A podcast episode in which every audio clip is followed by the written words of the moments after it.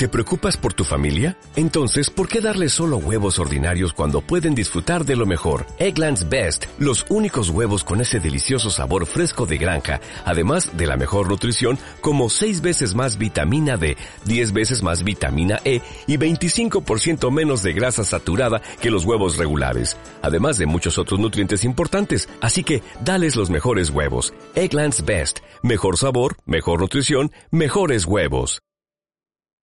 W Radio 96.9. Al aire. De baile en casa. Estamos donde estés. Más música, mejores especialistas, más invitados. Marta de baile, desde casa a tu casa. Marta de baile desde casa a tu casa. Estamos de vuelta.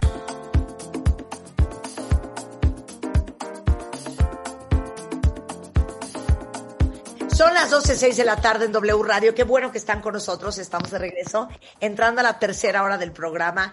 Y es tan, tan fuerte de lo que vamos a hablar con Aura Medina, la chata de Vid, que es psicoterapeuta, instructora de meditación, autora de libros como Amor o Codependencia, lo que ellos dicen de ellas y el más reciente que es Crea el espacio para el amor.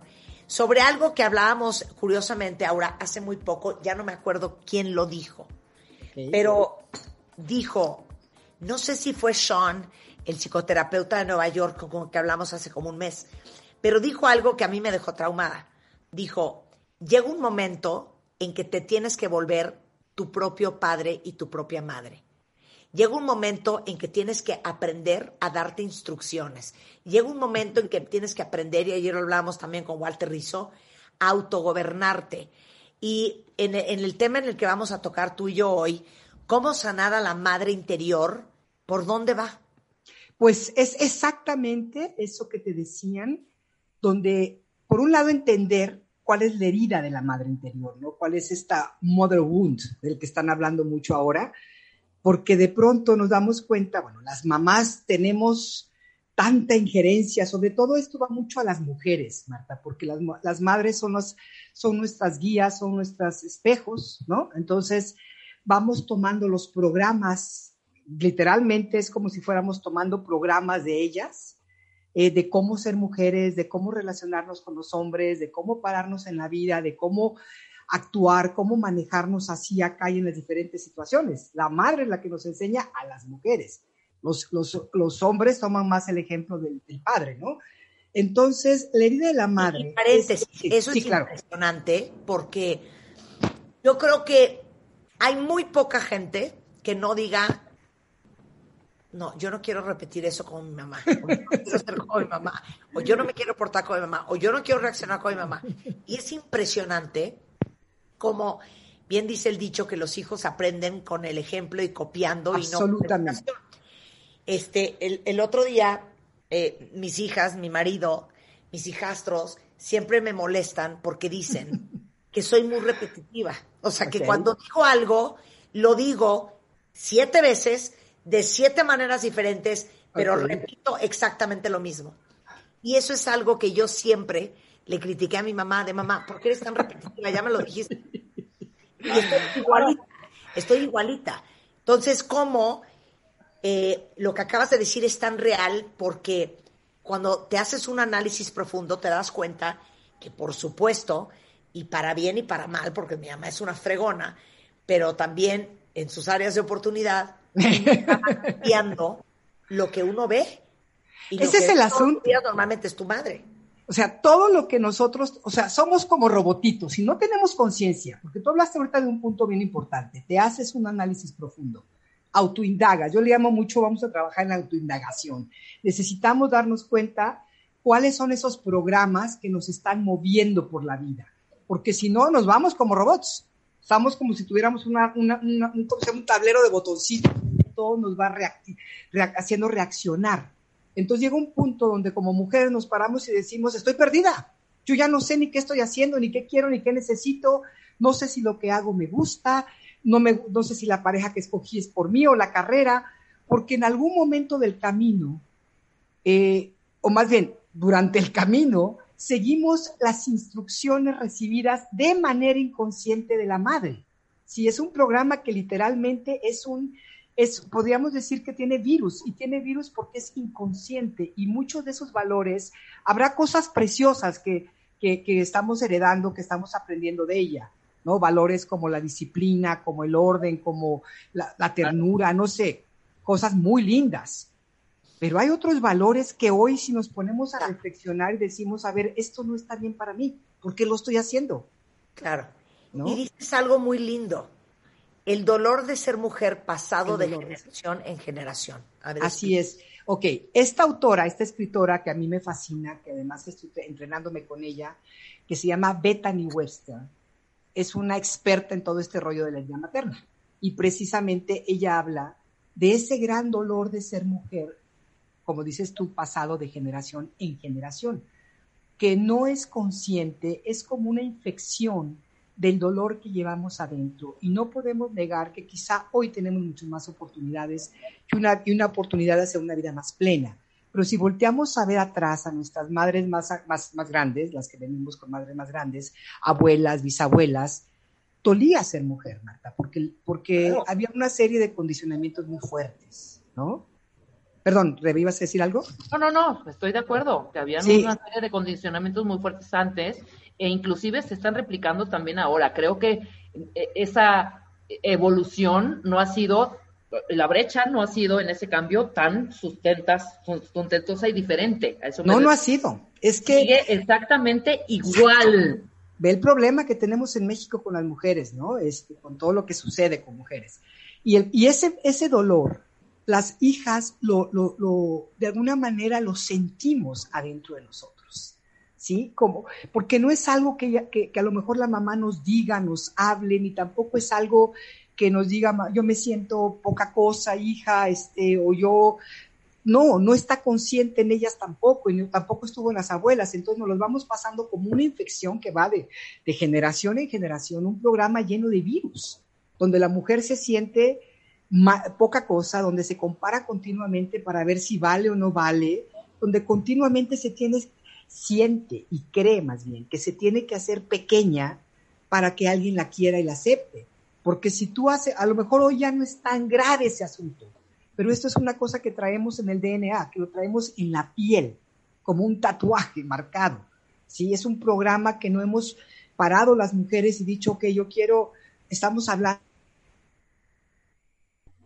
de la diosa femenino y no hemos resuelto las raíces de este dolor de ser mujer.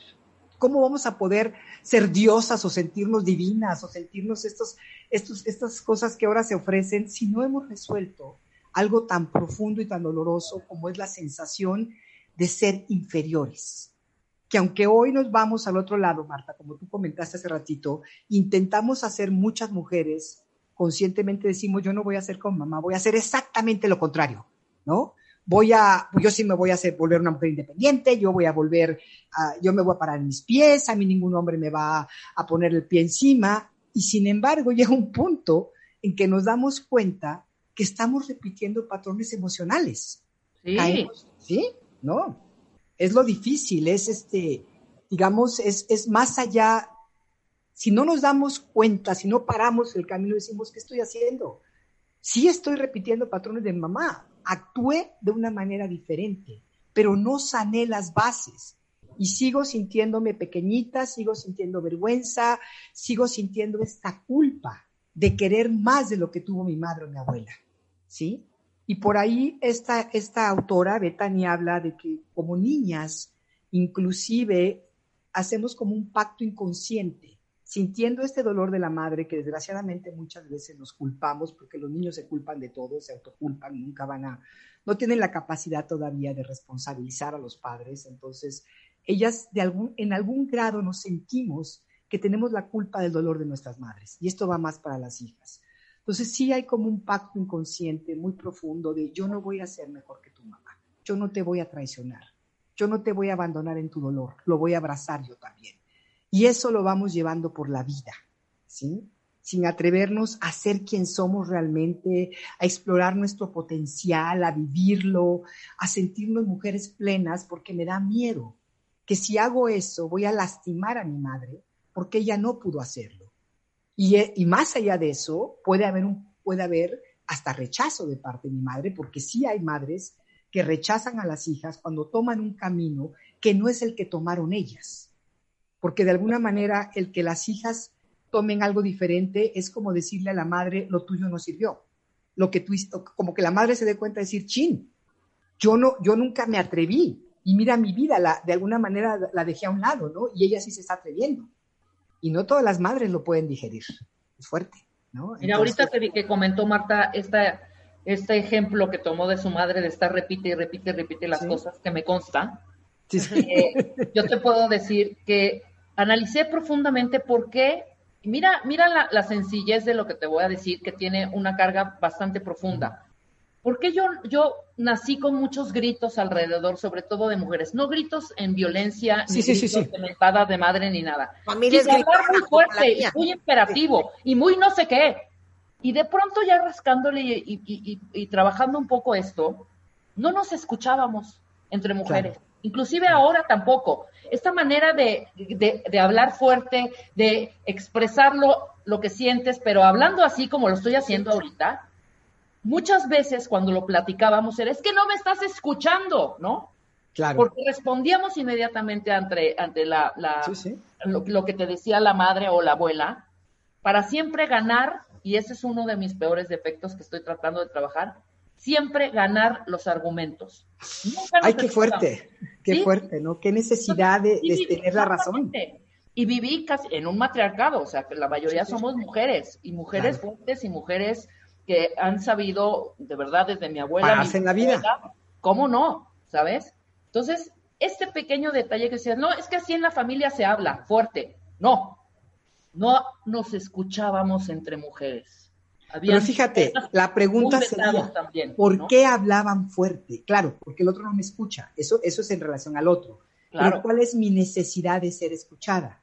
Ser vista, ser incluida, valorarme, valórame, veme, aquí estoy, escúchame, porque eso es lo que la niña necesita. Y cuando la madre está tan llena de todos estos condicionamientos que tampoco ha resuelto, inconscientemente los pasa a los hijos, porque los hijos no, no aprendemos de lo que nos dice la mamá que hagamos, las hijas. No vamos a hacer lo que nos dijo mi mamá. Si mi madre vive, vivió una situación por muchos años con un, que, puede haber sido mi padre o alguien más, de mucho abuso de otro, de un hombre, y siempre me dijo, a ver, hija, tú estudia, tú ponte, tú, tú, tú, hazte, tú sé inteligente, no, no, no caigas como yo caí en este, en este hoyo, nunca permitas que un hombre te ponga el pie encima. Ok, pero no me lo estás enseñando, ¿cómo lo hago? Ya te entendí, pero no sé cómo hacerlo, porque lo que yo aprendo, lo aprendo de lo que tú haces, man, no de lo que tú me dices. Y en inglés hay un, hay una, un dicho muy bueno que dice, eh, bueno, en español dice, el ruido de tus acciones no me permiten escuchar tus palabras.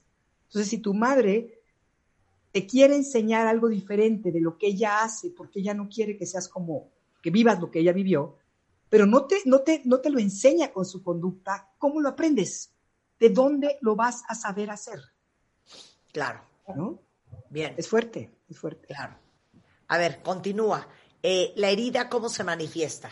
Ok, la herida se manifiesta, la sentimos de diferentes maneras. En este no atreverme a ser yo, a decir lo que yo pienso, a pararme en mi verdad. No quiero sonar así todo romántica, pero es cierto, decir, oye, esto no está de acuerdo, yo no estoy de acuerdo con esto, mamá, o a mi marido, sino convertirnos en borreguitas, ¿no? En tengo que seguir exactamente lo que mi madre, lo que mi abuela, lo que mi tía, lo que todas ellas hicieron o dijeron porque yo no puedo ser yo. es un poquito lo que hablábamos en un artículo, Marta, que lo hemos comentado varias veces, cómo te, cómo te, este, cómo se dice, cómo te, ay, se me fue la palabra, o te cortas a ti misma, cómo te cercenas, cómo te... Sí, sí, sí, sí, cómo te vuelves invisible, cómo... Cómo te vas cortando a ti misma. Exacto. ¿No? Cuando te mutilas, esa es la palabra, gracias, para encajar en lo que tu familia, lo que tu madre sobre todo aprueba, ¿no? obviamente vas a, vas a desarrollar una alta tolerancia al trato abusivo de los demás, porque eso fue lo que tú aprendiste. Y muchas veces en este gran tabú de que la mamá no se toca, ni se habla nada de ella, no queremos reconocer que mucho de la, de la forma en que fuimos tratadas fue abusiva. Abusiva porque a lo mejor nuestra madre tenía situaciones difíciles y nos usaba a nosotros. O sea, en vez de estar ella ahí para nosotros, era, nos usaba emocionalmente de muchas formas, ¿no? Eh, también me vuelvo una rescatadora. Si yo tuve que, si yo sentí la necesidad de niña, si yo sentí el dolor de mi madre desde este gran amor de hija y necesidad de su amor también, pues la voy a querer cuidar. Y ahí está un problema fuerte porque no vivo mi infancia, no recibo el cuidado que necesito y esa necesidad de cuidado, apoyo y guía no se satisface. Y yo voy por la vida rescatando ahora a todo mundo para ver cuál de ellos le cuidan. Ay, Dios mío. Sí, es fuerte. Compito compulsivamente contra otras mujeres y ya lo hemos hablado aquí, las madres somos competitivas y si no tenemos cuidado hasta con nuestras hijas competimos, ¿no? Entramos en pleitos de, de, poder con ellas, lo que tú decías ahorita, Rebe, ¿no? Esto de a ver quién grita más fuerte y a ver quién tiene la razón. Eso es parte de un pleito de poder, estamos compitiendo, pero de una manera inconsciente, porque cuando la competencia es abierta y es hasta deportiva y es como los hombres cuando se van a jugar fútbol con el papá y se taclean y qué sé yo, es como muy abierto, no hay problema. El problema aquí es que la madre nunca va a aceptar que está compitiendo con su hija y lo está haciendo y le está enseñando que la forma de relacionarse con las mujeres es a través de una competencia desleal y secreta, no hablada y compulsiva. Y eso daña mucho las relaciones entre las mujeres. Obviamente un continuo autosabotaje ¿no? Me saboteo en mis formas porque inconscientemente no quiero crecer ni quiero ser más grande que mi mamá. Tengo miedo que si yo logro hacer lo que yo quiero, mi madre se va a resentir conmigo, porque yo sí pude realizar mi sueño y ella no. Uf, qué fuerte. Sí, no, son cosas muy fuertes que traemos cargando y no porque nuestras madres fueran malas o porque nosotras como madres somos malas. O porque te, te acabaste convirtiendo en todo lo que tu madre quiso ser y no fue. Exactamente. Y lo que ni siquiera tiene que ver con tu propio camino. Ese es otro problema, ¿no? Abrazas los sueños de tu madre y yo los voy a cumplir, mamá. Yo voy a hacer lo que tú quieres que yo sea. A ver, no estás aquí para eso. Y te pierdes en eso.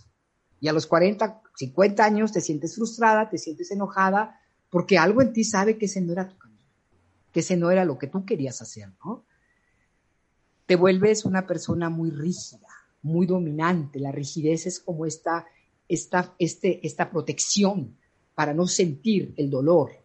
Me pongo toda rígida, tengo que controlar y todo tiene que estar en su lugar y perfeccionista, porque tengo mucho miedo de fracasar.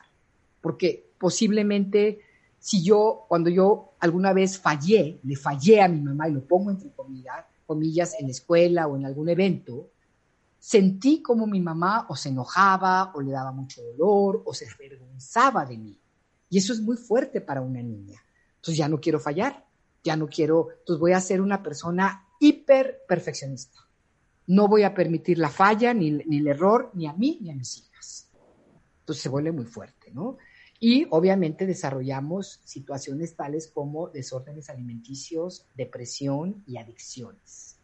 Y finalmente es esa sensación interna de todo el tiempo sentirnos menos que, que vamos llevando y que si no la si no la sanamos, porque literalmente es una infección, es un virus que vamos a pasar de generación en generación.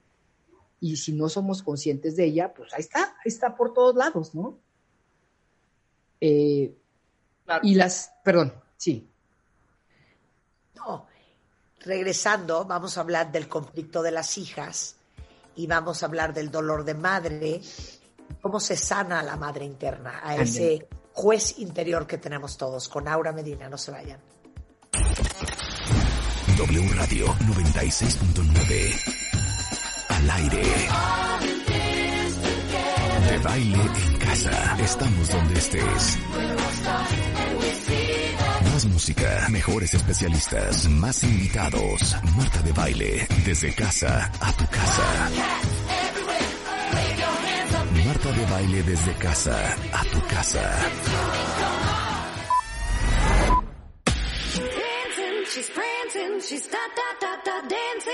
Estamos donde estés. Marta de baile al aire solo por W Radio 96.9. Estamos de vuelta. Thank you.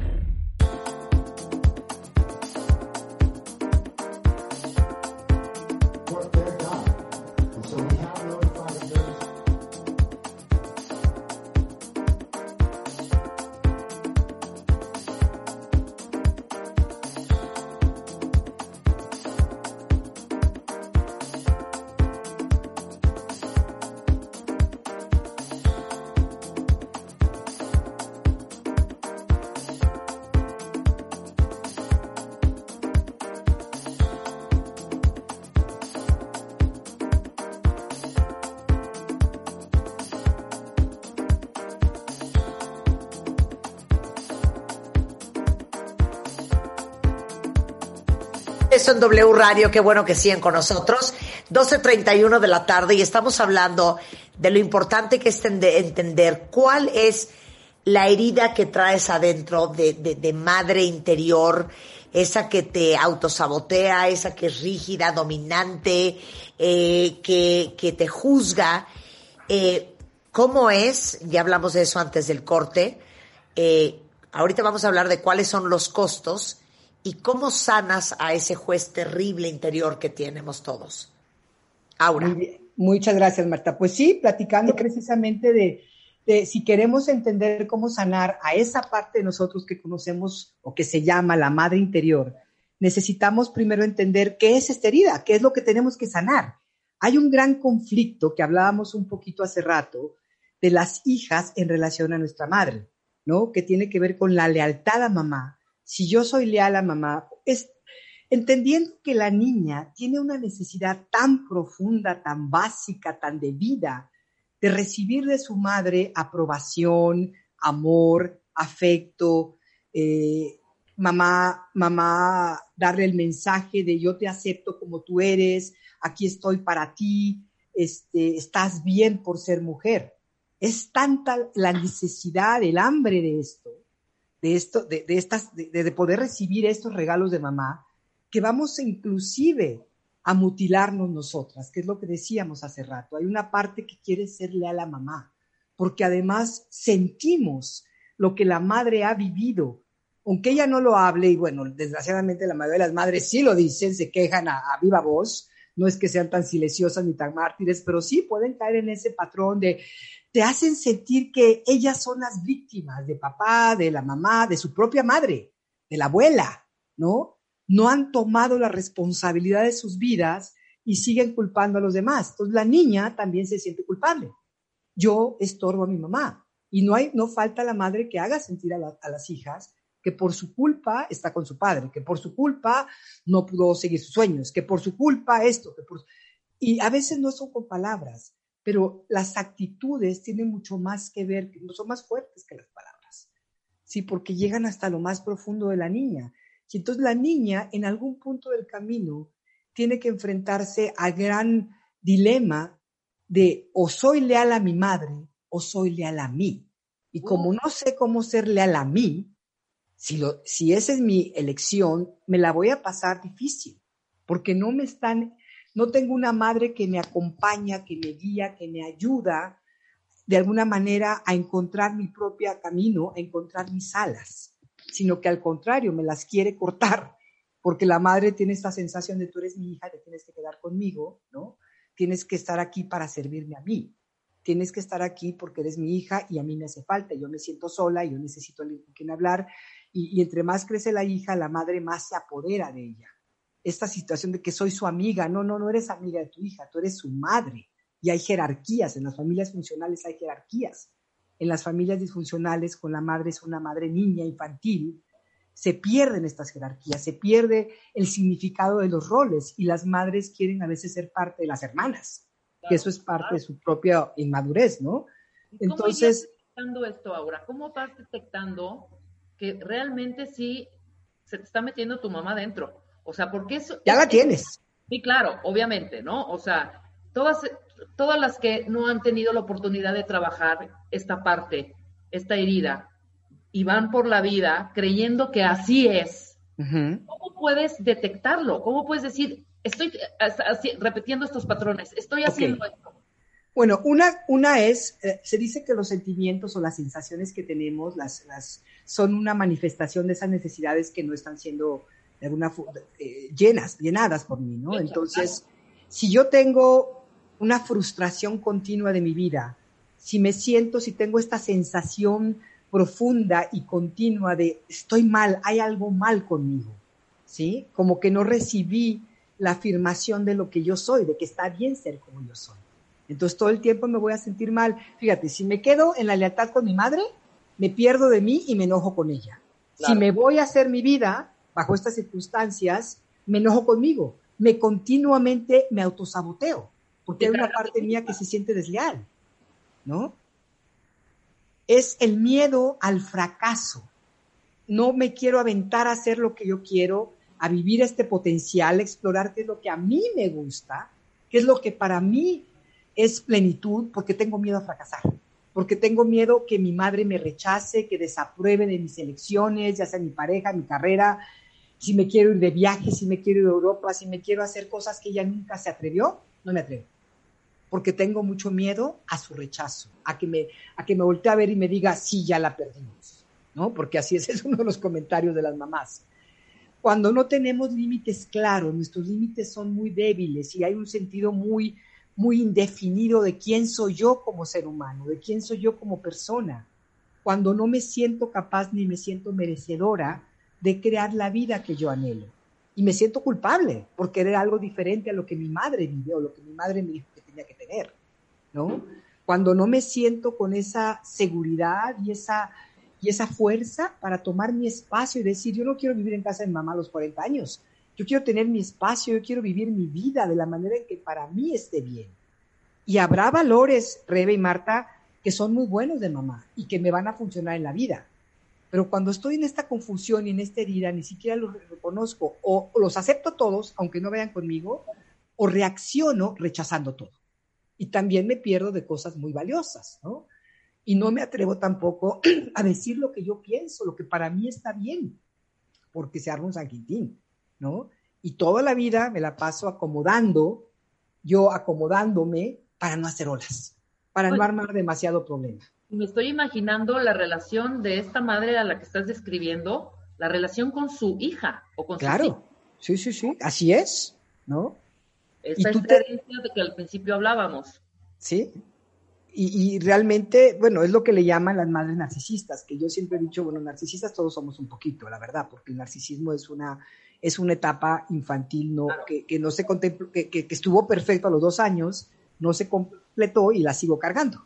Y ese es simplemente ser infantil, ser inconsciente y ser, ser esa niña infantil, esa niña, perdón, que cree que sus hijas están ahí para hacer sus juguetitos y que arma toda una obra de teatro de cómo tiene que ser la vida de la familia y ella le da a cada quien sus roles y sus papeles. Y tú no eres una persona, o sea, para esa madre tú no eres una persona diferente a ella. Tú, tú como hija, no con los hijos, ¿eh? con los hijos es diferente la relación. Como hija no te ve como, una, como un ser diferente que vino a llenar diferentes eh, anhelos, situaciones, deseos, sino te ve como una extensión de sí misma y quiere que tú hagas lo que para ella es lo correcto. Claro, 100%. Entonces, bueno, ¿qué hacemos con esto? Bueno, primero tenemos que reconocer que todo este programa, toda esta herida, la tenemos hoy metida en la cabeza. Lo que te decía este terapeuta de Nueva York, me tengo que convertir yo en la madre y en el padre, en este caso en la madre, que yo hubiera deseado tener. Tengo que trabajar con todos esos pensamientos que continuamente, ya no es, a veces ni siquiera está mi mamá ya, y yo me sigo juzgando, atacando, criticando, comparando de la misma manera. Y ese es el programa de mamá en mi cabeza. Y muchas veces digo, bueno, voy a hacer algo para quitármelo, voy a decretar, voy a tomar este curso, pero si no lo trabajo profundamente, es como si quitara un programa que tiene virus de una computadora que tiene virus.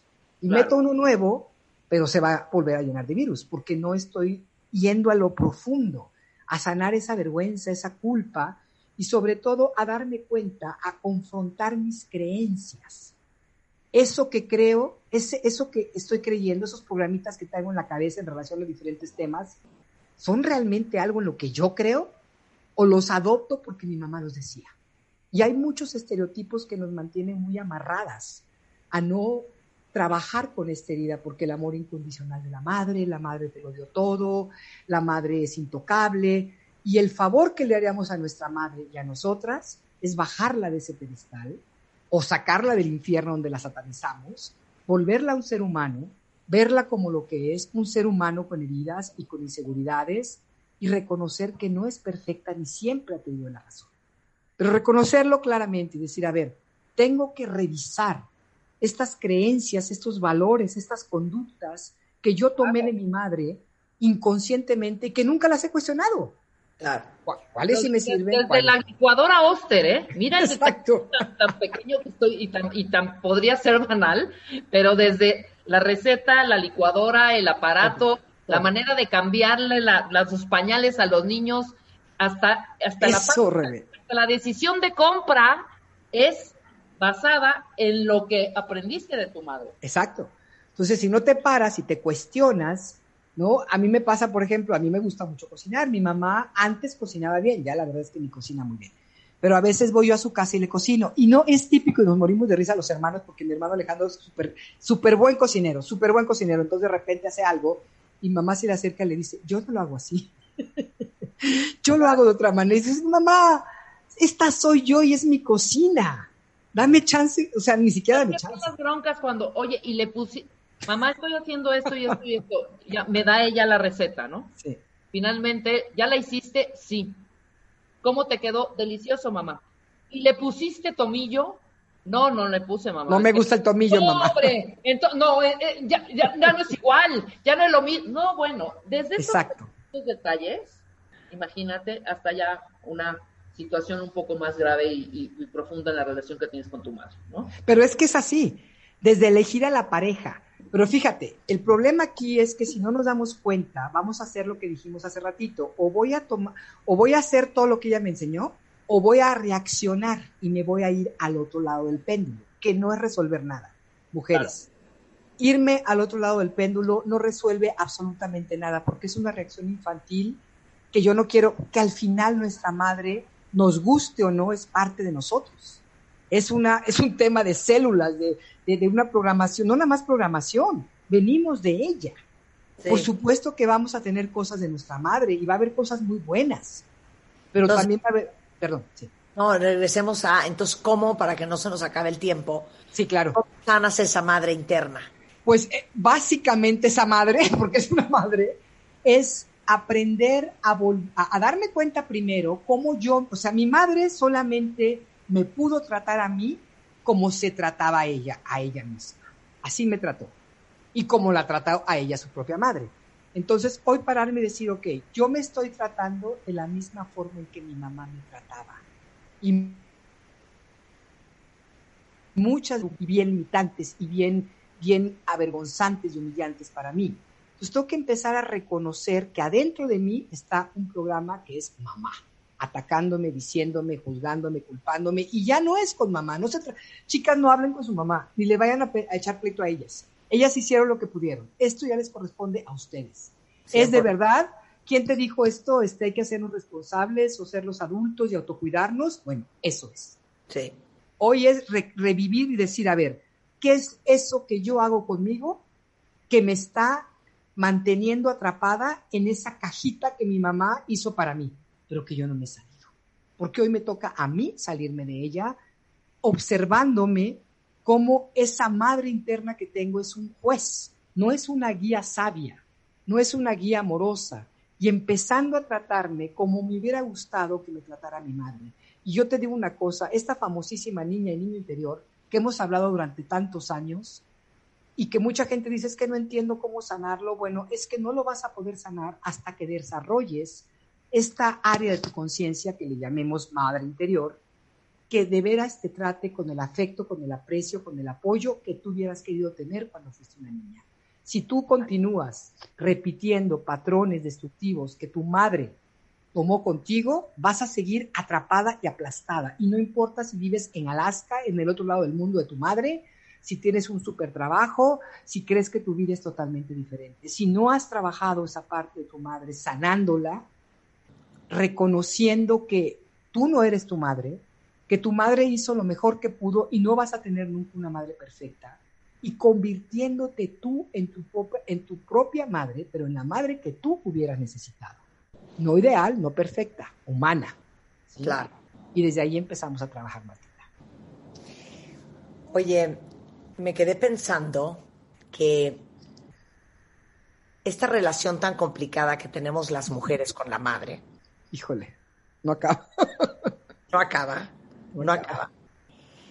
Pero lo importante también que es ponerte un alto del victimismo de la madre que te tocó. O sea, tiene que haber un momento en donde ya no te des permiso de seguir es que cuando yo era chiquita, mi mamá, o cuando yo era más chico, lo que pasa es que mi papá, y, y, sigues perpetuando esta herida. Así, es. Creyendo que eres víctima de tus padres.